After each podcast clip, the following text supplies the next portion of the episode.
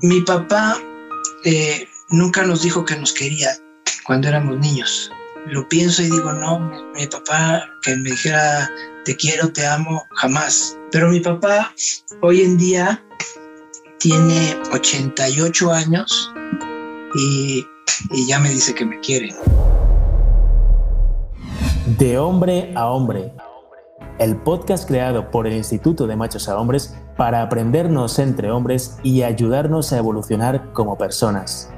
No te pierdas nuestro próximo episodio.